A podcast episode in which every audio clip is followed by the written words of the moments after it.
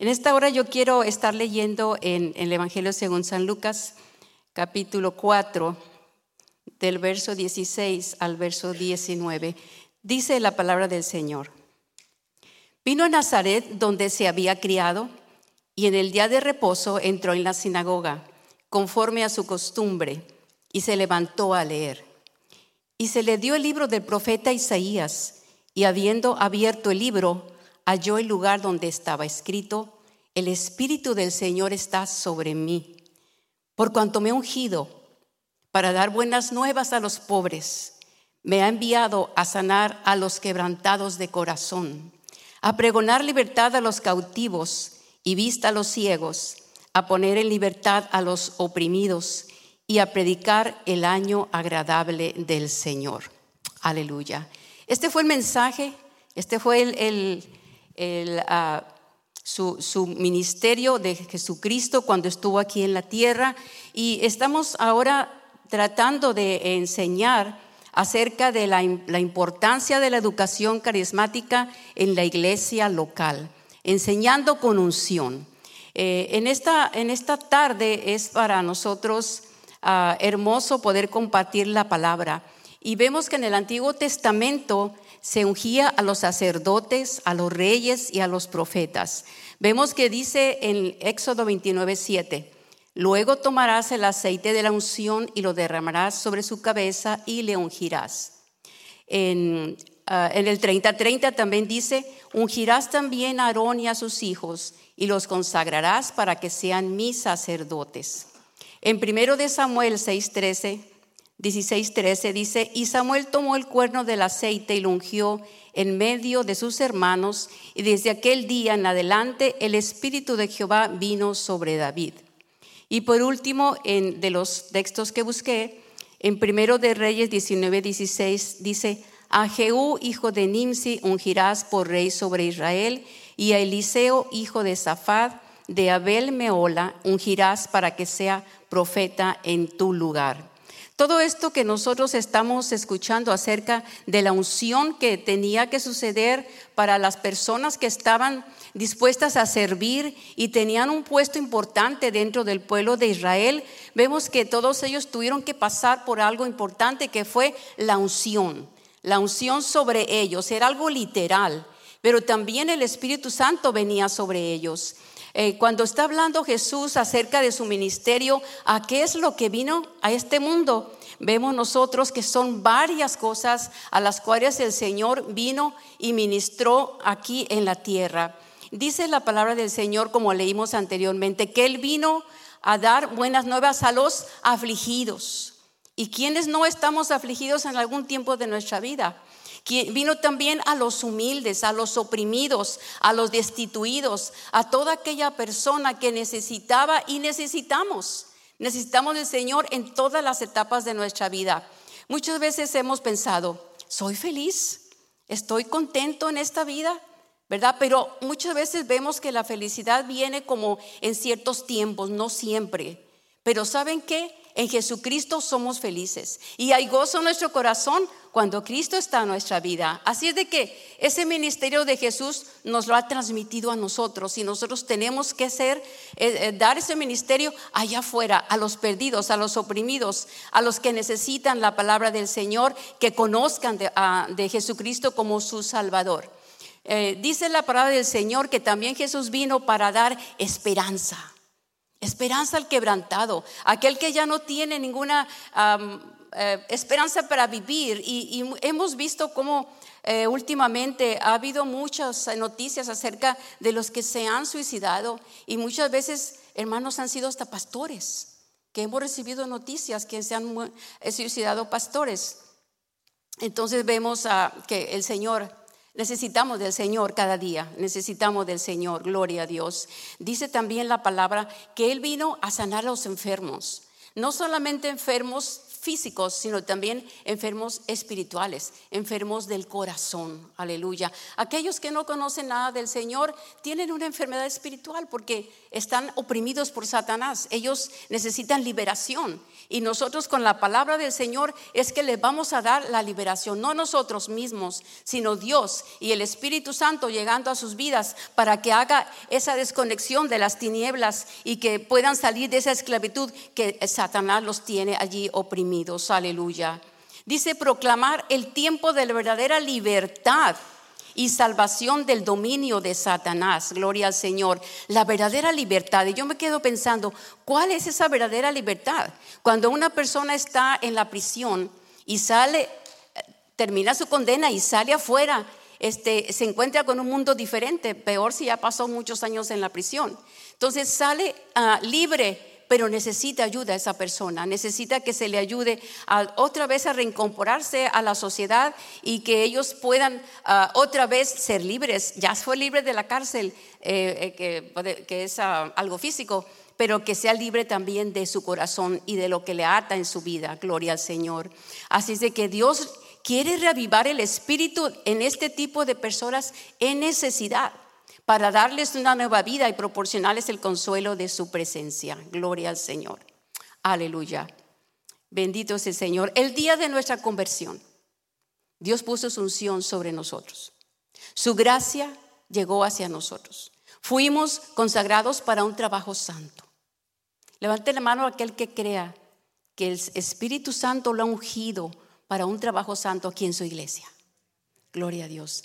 ¿Verdad que no, vamos así nada más como, oh, yo voy a hacer esto, yo voy a hacer otro? No, hay que tener oración, hay que tener ayuno, hay que tener, pedir al Espíritu Santo que nos dé esa unción, porque necesitamos estar equipados para llevar el trabajo ya fuera a los necesitados, como leímos anteriormente. A este tipo de ministerios que Dios nos ha llamado para realizar en este mundo no solos, sino bajo la unción del Espíritu Santo. Jesús estaba allí en el templo y le dieron a leer lo que acabamos de leer, le dieron el rollo de Isaías y empezó a leer. Y dijo, hoy se ha cumplido esta escritura. Y todos los ojos estaban sobre él. Gloria a Dios. Entonces vemos que Jesús vino a cumplir lo que él vino a, vino a enseñar, pero, pero su misión era venir y dar su vida por cada uno de nosotros. Pero durante el transcurso, antes de dar su vida, él estuvo en un ministerio guiado por el Espíritu Santo. Aleluya. Gloria a Dios. En primera de Juan 2.20 dice, vosotros tenéis la unción del santo y conocéis todas las cosas. Y primera de Juan 2.27 dice, y en cuanto a vosotros, la unción que recibisteis de él permanece en vosotros.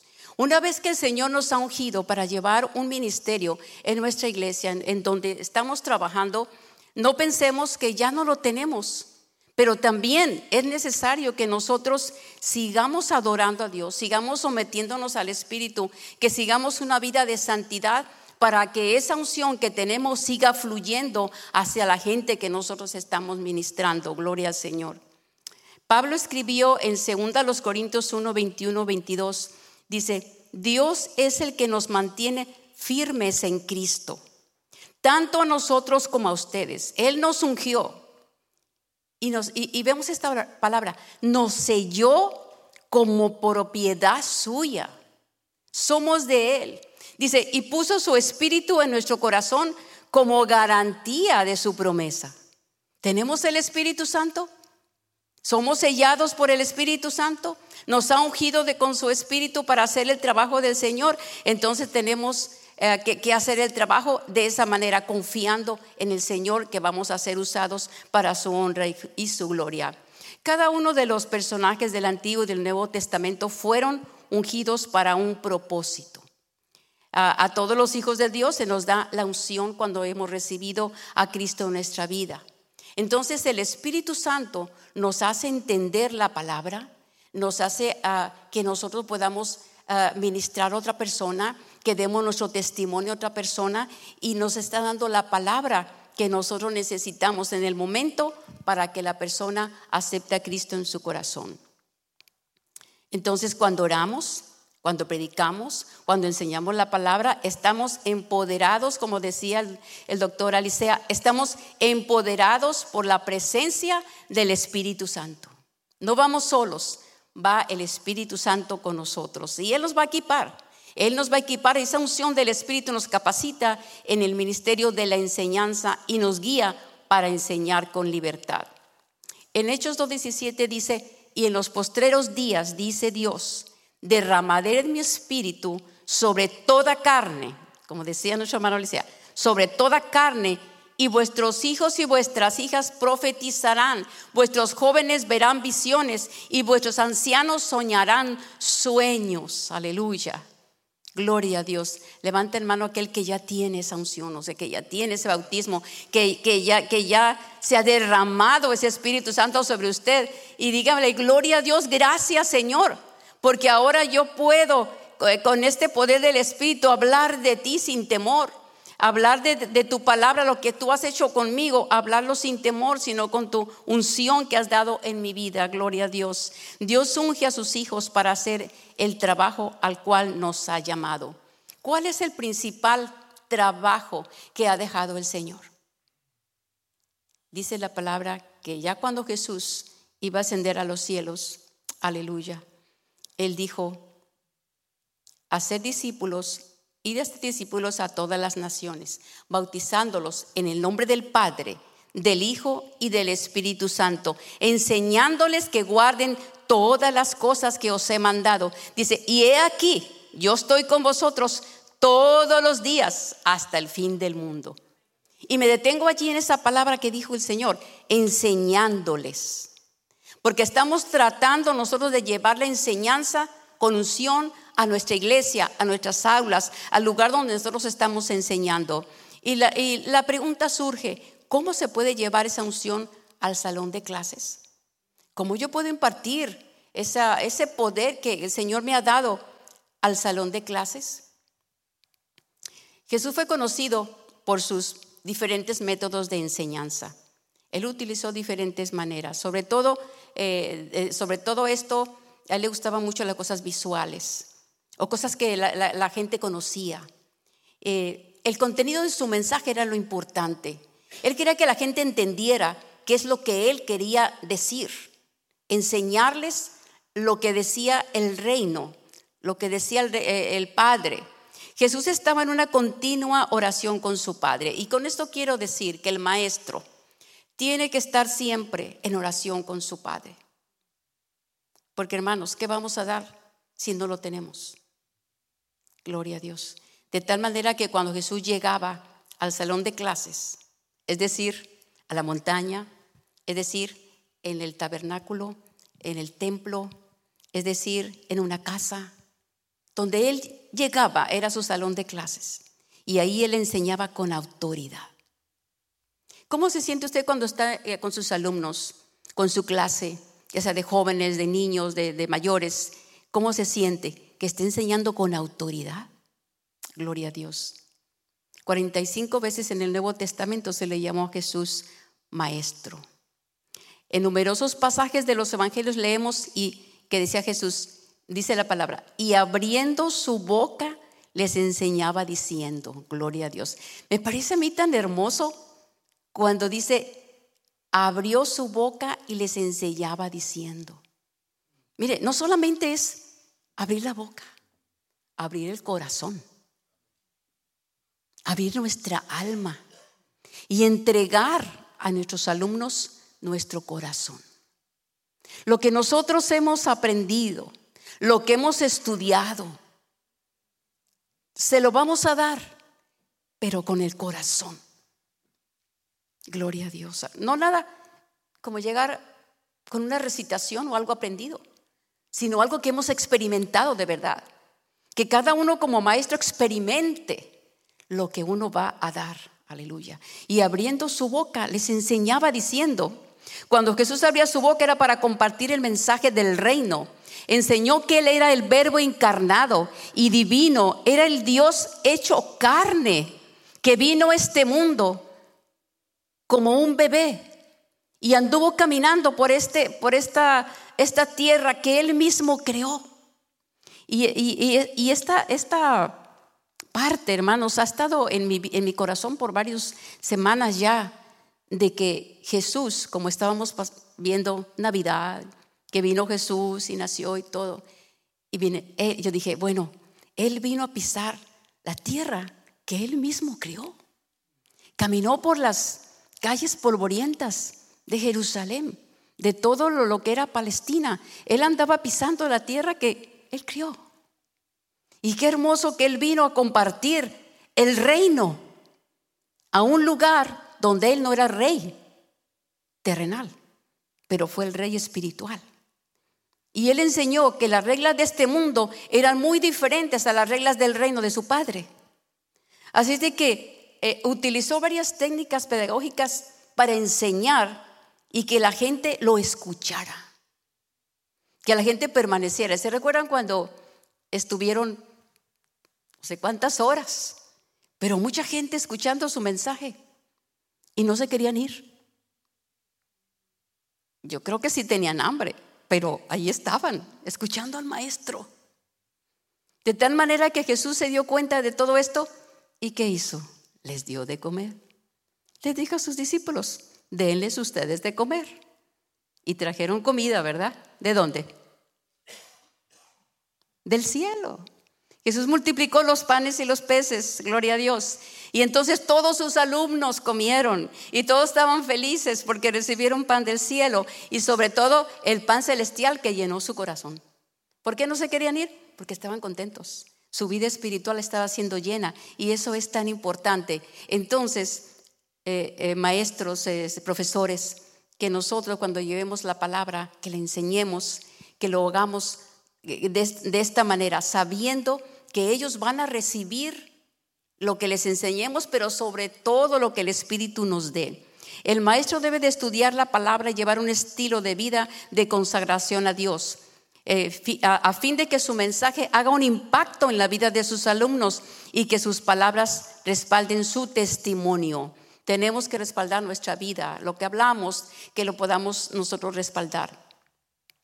Jesús enseñó que el reino de Dios estaba presente en la tierra ya. ¿Por qué? Porque Él vino, ¿verdad? Cuando el Bautista dijo, he aquí el reino de los cielos se ha acercado. Y venía Jesús. Gloria a Dios. Y Jesús vino a este lugar a establecer el reino, que ya estamos nosotros gozando de sus bendiciones, nos gozamos en el Señor. Entonces es el reino que ya está, pero también es un reino futuro que todavía no. Todavía no lo estamos disfrutando el reino futuro. Es el ya, pero todavía no. Así es de que estamos nosotros aquí, como dice Marcos 1.15 el tiempo se ha cumplido y el reino de Dios se ha acercado. Arrepentíos y creed en el Evangelio. Y una esperanza futura dice, de cierto os digo que no beberé más del fruto de la vid hasta aquel día en que lo beba nuevo en el día del, en el reino de Dios. Aleluya. Este reino no será manifestado plenamente hasta la segunda venida de Jesucristo, donde dice la palabra, y esto me emociona a mí, en el nombre de Jesús se doble toda rodilla de los que están en los cielos y en la tierra y debajo de la tierra, y toda lengua confiese que Jesucristo es el Señor para gloria de Dios Padre, aleluya. No se emocionan hermano con esto, gloria al Señor, aleluya. Este reino es el que debemos de llevar al salón de clases, al aula. El reino de Dios lo hemos recibido en nuestro corazón, hay que darlo también a nuestros alumnos, a nuestros estudiantes, aleluya, donde nosotros estamos ahí ah, eh, enseñando la palabra, que sea un reino, que sea una atmósfera hermosa, donde el estudiante no se quiera ir, donde el estudiante quiera seguir horas y horas escuchando nuestra palabra, gloria al Señor. La unción se lleva al salón de clases, al templo, al corazón de las personas que Dios nos ha encargado para que sean enseñados sobre qué. ¿Sobre qué es el reino? ¿Quién vino a enseñar el reino? ¿Por qué es importante saber del reino? Y que ellos sepan que pueden participar del reino aquí en la tierra y así también prepararlos para disfrutar del reino futuro. Porque yo voy para el reino, hermanos, ¿y ustedes?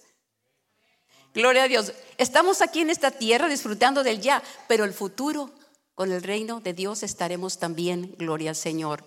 Entonces, cuando abrimos nuestra boca para enseñar, así como lo hizo Jesús, hay muchas cosas importantes que tienen que respaldar nuestra enseñanza.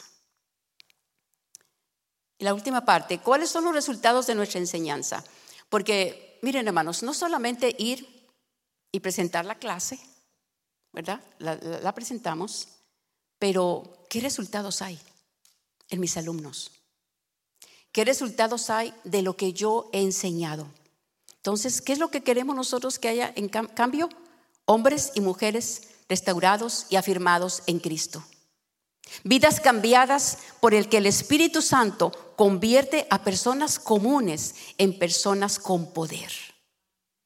¿Verdad que nos gozamos eh, adorando al Señor en todos los días de culto? ¿Verdad? Adoramos al Señor y nos gozamos, sentimos su presencia. El culto de la noche estuvo precioso. Yo sentí la presencia del Señor y bien hermoso, ¿verdad? Entonces, ¿verdad? Así como nos, nos hemos, hemos sido cambiados por el Señor, Queremos que otra gente que no es cambiada todavía por el Señor, que también venga a disfrutar de las mismas bendiciones que nosotros estamos recibiendo.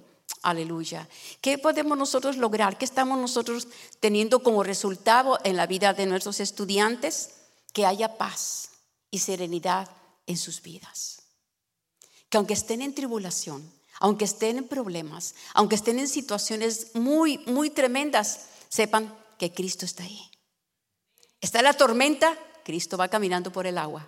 Está la tormenta, los apóstoles están ahí temerosos, así como nosotros también estamos muchas veces. Pero Cristo viene, viene caminando y da paz. Se tranquiliza el mar y todos son bendecidos, gloria a Dios, y hay paz y serenidad en la vida de los estudiantes, hay paz y seguridad en las familias, en los hogares, hay paz y seguridad en la iglesia, aleluya. Entonces queremos que también se gocen y testifiquen de Cristo ellos mismos, ¿verdad? Que le pregunten a sus padres, ¿qué aprendiste el día de hoy? Tenemos que tener un tema para que ellos lo recuerden. ¿Qué aprendiste el día de hoy? Que ellos sepan y puedan decir que aprendieron, porque lo aprendieron bien. Y que puedan ellos testificar a sus compañeros, a sus amigos, aleluya. Personas capacitadas para enseñar a otros y amor por la evangelización Estudiar la palabra con el anhelo de encontrarse con Jesús y su mensaje. Imitar a Jesús en la oración con el Padre. Aleluya. Dios nos ha capacitado a nosotros como un grupo de personas para que enseñemos la palabra. Están estos estudiantes bajo nuestro cuidado. Una hora, 50 minutos. ¿Cuánto tiempo tenemos a los estudiantes en el aula? cuánto tiempo tenemos este, para enseñarles la palabra del Señor, que ese momento nosotros seamos responsables de su enseñanza. Aleluya. Estos alumnos vienen al aula semanalmente, vienen, se sientan, pero no sabemos en esta semana qué es lo que pasó en sus vidas. No sabemos. Puede que vengan tristes, puede que vengan regañados, puede que vengan a fuerzas, puede que vengan melancólicos, no sé. No sabemos cómo pueden venir nuestros estudiantes, pero nosotros no podemos saberlo ni podemos ver su corazón, pero sí podemos saber que, ha sucedido a través del Espíritu Santo, porque nosotros le vamos a pedir discernimiento al Espíritu Santo para que eh, el Espíritu nos guíe para que nosotros podamos orar por ellos. Gloria al Señor, aleluya. De ahí que la clase no es meramente una exposición de la palabra, sino que aunque lleva poder la palabra, pero y vamos a llegar al corazón, pero después de esto tenemos que ir más allá del, porque sabemos que hay necesidad de nuestros estudiantes. Tenemos que ir más allá donde el Espíritu nos quiera llevar. Y cuando el Espíritu, el Espíritu nos mueve a hacer algo, hay que hacerlo. Porque si estamos sirviendo al Señor y somos ungidos por el Espíritu Santo, Él nos guía a hacer algo con nuestros estudiantes. Entonces hay que ser dóciles y obedientes al Señor. Yo fui directora de un instituto bíblico que lo acabo, de entregarlo en diciembre del, año pasado. Eh, no fue fácil, fue un poco difícil, 21 años trabajando en ese instituto bíblico como directora y profesora. Eh, entonces, ah, eh, muchas veces en tantos años llegaron estudiantes con preocupaciones, con tristeza. A veces no se presentaban. ¿Qué hacía yo? Llamaba por teléfono. ¿Qué hacía yo? ¿Tienes algún problema? Vamos a orar. O llegaban y se les notaba su rostro triste. Vamos a orar. No me tienes que decir lo que te pasa, pero vamos a orar. Y los poníamos en oración del equipo que estábamos trabajando en el instituto. Así es de que nosotros ah, eh, pudimos ah, alcanzarlos con la palabra que les enseñábamos, pero también dirigidos por el Espíritu para que ellos sintieran que estábamos con ellos. Los atendíamos y todo. Y ya después cuando nosotros los hemos visto, a, los estudiantes, están muy agradecidos con nosotros y nos ah, saludan muy cariñosos. Entonces, hay que darse la enseñanza. Si Dios nos ha llamado para que seamos profesores, maestros de escuela dominical o de estudio bíblico en la iglesia, el estudio semanal, vamos a preocuparnos por nuestros estudiantes y llevar al aula una enseñanza viva, una enseñanza fresca cada día. Aleluya. Que nuestro devocional diario sea mantenido vivo y preparar la clase con amor. Pedirle al Señor que nos ayude para que podamos dar una clase que ellos entiendan. Como conclusión, tengo ya para terminar, ah, las tres preguntas principales fueron, ¿qué es la unción?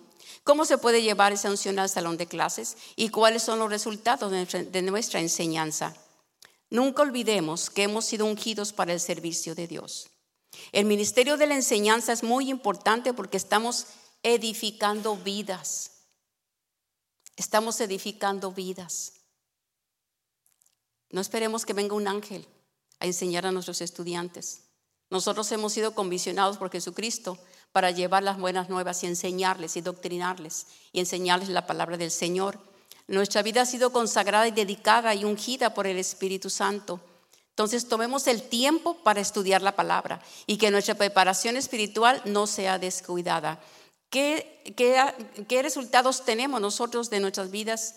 Ah, de nuestra vida de entrega para el Señor, que hay personas que han sido restaurados y, y que hay en ellos ah, un crecimiento de su fe. Gloria a Dios, aleluya. En las manos del Maestro vamos siendo moldeados cada día para que seamos mejores cristianos y maestros en nuestra iglesia y donde quiera que vayamos. Finalmente, recordamos que la unción que recibimos de Él permanece en nosotros, permanece en nosotros. Nosotros tenemos la unción del Santo y Dios nos preparó, nos separó para hacer una obra especial. Lo que usted está haciendo para el Señor, créame, es una obra especial. Él derramó su Espíritu Santo sobre usted entonces, hagamos gozosos la obra a la cual hemos sido llamados. Que el Señor les bendiga.